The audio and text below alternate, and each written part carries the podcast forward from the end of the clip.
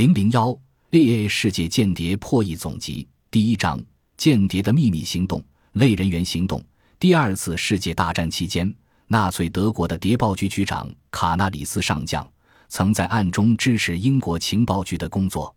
纳粹党卫军头目海德里希从一些蛛丝马迹中发现卡纳里斯的可疑迹象，于是双方展开一场明争暗斗。在英国情报部门的全力协助下。卡纳里斯转危为安，海德里希落得一个丧命的下场。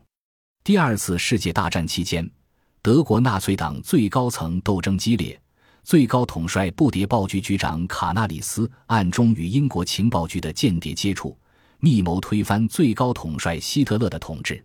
希特勒对施纳里斯十分信任，经常在密室中单独召见他，与他商讨国家的最高机密。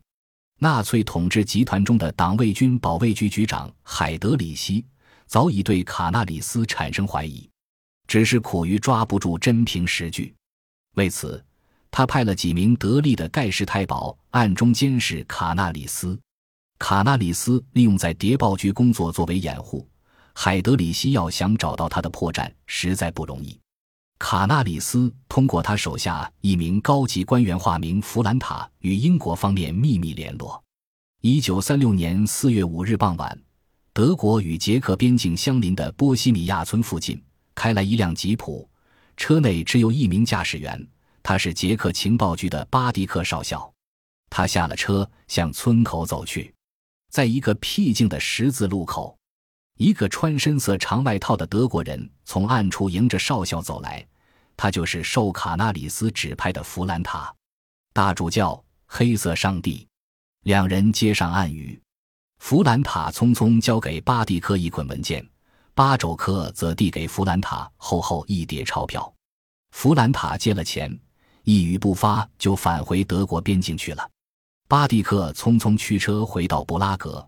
把文件交给英国情报局驻布拉格的站长吉布森少校，弗兰塔用这种方式向英国方面提供最高统帅部的机密文件，一直持续了三年，直到第二次大战爆发，捷克在德国的闪电战中沦亡。一九三九年春，德军占领了布拉格，捷克情报机关迁往伦敦，弗兰塔的情报。又交给留下来的谍报组织负责人摩拉维克，再由他混过无线电台发给伦敦。海德里希的盖世太保像猎狗一样无孔不入。摩拉维克的地下间谍组织被发现，十大群荷枪实弹的盖世太保包围了一所公寓，地下组织进行了顽强的抵抗。在同伴的掩护下，摩拉维克拉着天线从后窗滑到大街上，只身逃脱了。摩拉维克转移到另一个秘密据点，当即向伦敦报警。他的组织被摧毁，他自己危在旦夕。更紧急的是，这将危及弗兰塔的安全。伦敦对报警反应强烈，英国情报局立即制定了一个暗杀海德里希的类人员行动，并通知摩拉维克，由他领导这次暗杀行动。一天傍晚，摩拉维克坐在布拉格一座小公园的板凳上。准备与一位伦敦派来的名叫雷哈克的地下组织成员秘密接头。雷哈克正远远地朝他走来。突然，雷哈克发现埋伏在四周的盖世太保，欲逃已来不及。盖世太保蜂拥而上，抓住了他。雷哈克大声呼唤，向摩拉维克报警。摩拉维克见雷哈克被捕，急忙纵身跳进灌木丛，边射击边逃跑。摩拉维克眼看着就能脱离险境，不料一颗子弹射中他的腿部，他踉跄几步，终于摇晃着栽倒在地。盖世太保赶上来，对准摩拉维克的太阳穴开了几枪，类人员行动就此流产。海德里希从破获地下间谍的材料中得悉，与英国方面联系的内奸叫弗兰塔。他判断这个弗兰塔很可能就是卡纳里斯手下的图梅尔。海德里希下令逮捕图梅尔。逮捕是有礼貌的，图梅尔在纳粹党内的地位不允许对他有粗暴的举动。再说，海德里希手中的证据毕竟还不硬，他得留有余地。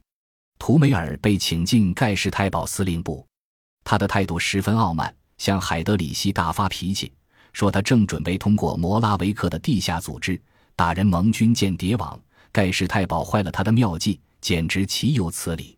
海德里希没有可靠证据证明弗兰塔便是图梅尔，一时奈何他不得。卡纳里斯又在纳粹高层广泛施加影响，散布海德里希利欲熏心，不顾大局，专搞内部倾轧。此桩案子闹到纳粹头目希姆莱那里，希姆莱听了卡纳里斯的汇报，相信了他的解释，命令海德里希释放图梅尔。海德里希不服，亲自找到希特勒。可希特勒对卡纳里斯仍很信任，海德里希一计不成，又生一计，向希特勒提出建议，统一谍报局和党卫军保安局。希特勒因谍报局和保安局时有纠纷，觉得这一建议可行，便批准了这一构想。这一计划如付诸实施，卡纳里斯必然倒台。英国情报部门得悉此消息后，十分紧张，干掉海德里希是当务之急。英国情报局紧急实施第二次类人员行动，参加行动的是库比斯、加拜克等六名捷克人。他们登上了一架英国皇家空军的飞机，借着悠悠的月光，库比斯和加拜克的行动小组在波西米乌山上空跳伞着陆了。库比斯、加拜克的行动小组很快与地下抵抗组织取得联系，策划一次巧妙的暗杀行动。一九四二年五月的一天，海德里希办公室的一座古董挂钟出了毛病，他的秘书叫来了一名捷克修钟匠。修钟匠把钟拿到海德里希的写字台上修理，趁人不注意时，他抓起桌上的一张纸，捏成一团，扔进了废纸篓。修钟匠走后几分钟，一个女清洁工走了进来，把废纸篓里的东西全倒进了他的麻袋。几小时之内。一份海德里希活动日程表就到了库比斯加拜克小组手里，他们惊喜地得知，海德里希四天后要长期离开布拉格，到他的乡村别墅休假。五月二十七日上午，细雨蒙蒙，一辆曼塞德斯牌汽车在城郊公路上疾驶而来。海德里希疲惫地躺在座位上，一只手抚住干瘦突出的前额，双目微闭。好像还在思考如何能置卡纳里斯于死地的计谋。这时，从另一条道上转出一辆小车，驾车的是个捷克女郎，名叫法塞克。她朝海德里希的车上望一眼以后，便把帽子戴在头上，加大油门超车而去。前面公路的一处弯道口，库比斯和加拜克身穿雨衣，埋伏在公路两旁，他们的雨衣里藏着冲锋枪和手榴弹。法塞克的车子从他们面前疾驶而过，法塞克头上的帽子是个暗号，告诉他们海德里希没带警卫。弯道附近的篱笆中有个人用镜子朝这边晃了晃，这是海德里希的车子驶进弯道的信号。箭步跃上公路，对准来车，扣动扳机，真糟！枪没有响，枪栓里卡进了草根，汽车戛然刹住。海德里希和司机飞身跃下车，躲到车后向加拜克射击，加拜克应声倒地。海德里希和司机不知背后还有埋伏。此时库比斯已纵身而出，扔出了一颗手榴弹，车门旁一声爆炸，海德里希踉跄了几步就倒下了。等盖世太保赶到，行动小组早已无影无踪。留给他们的只是燃烧的汽车和血肉模糊的海德里希。海德里希结束了他可耻的一生。柏林，在阴郁的海德里希葬礼上，卡纳里斯蓝色的眼睛里噙着假惺惺的泪水，喃喃自语：“安息吧，我的朋友。”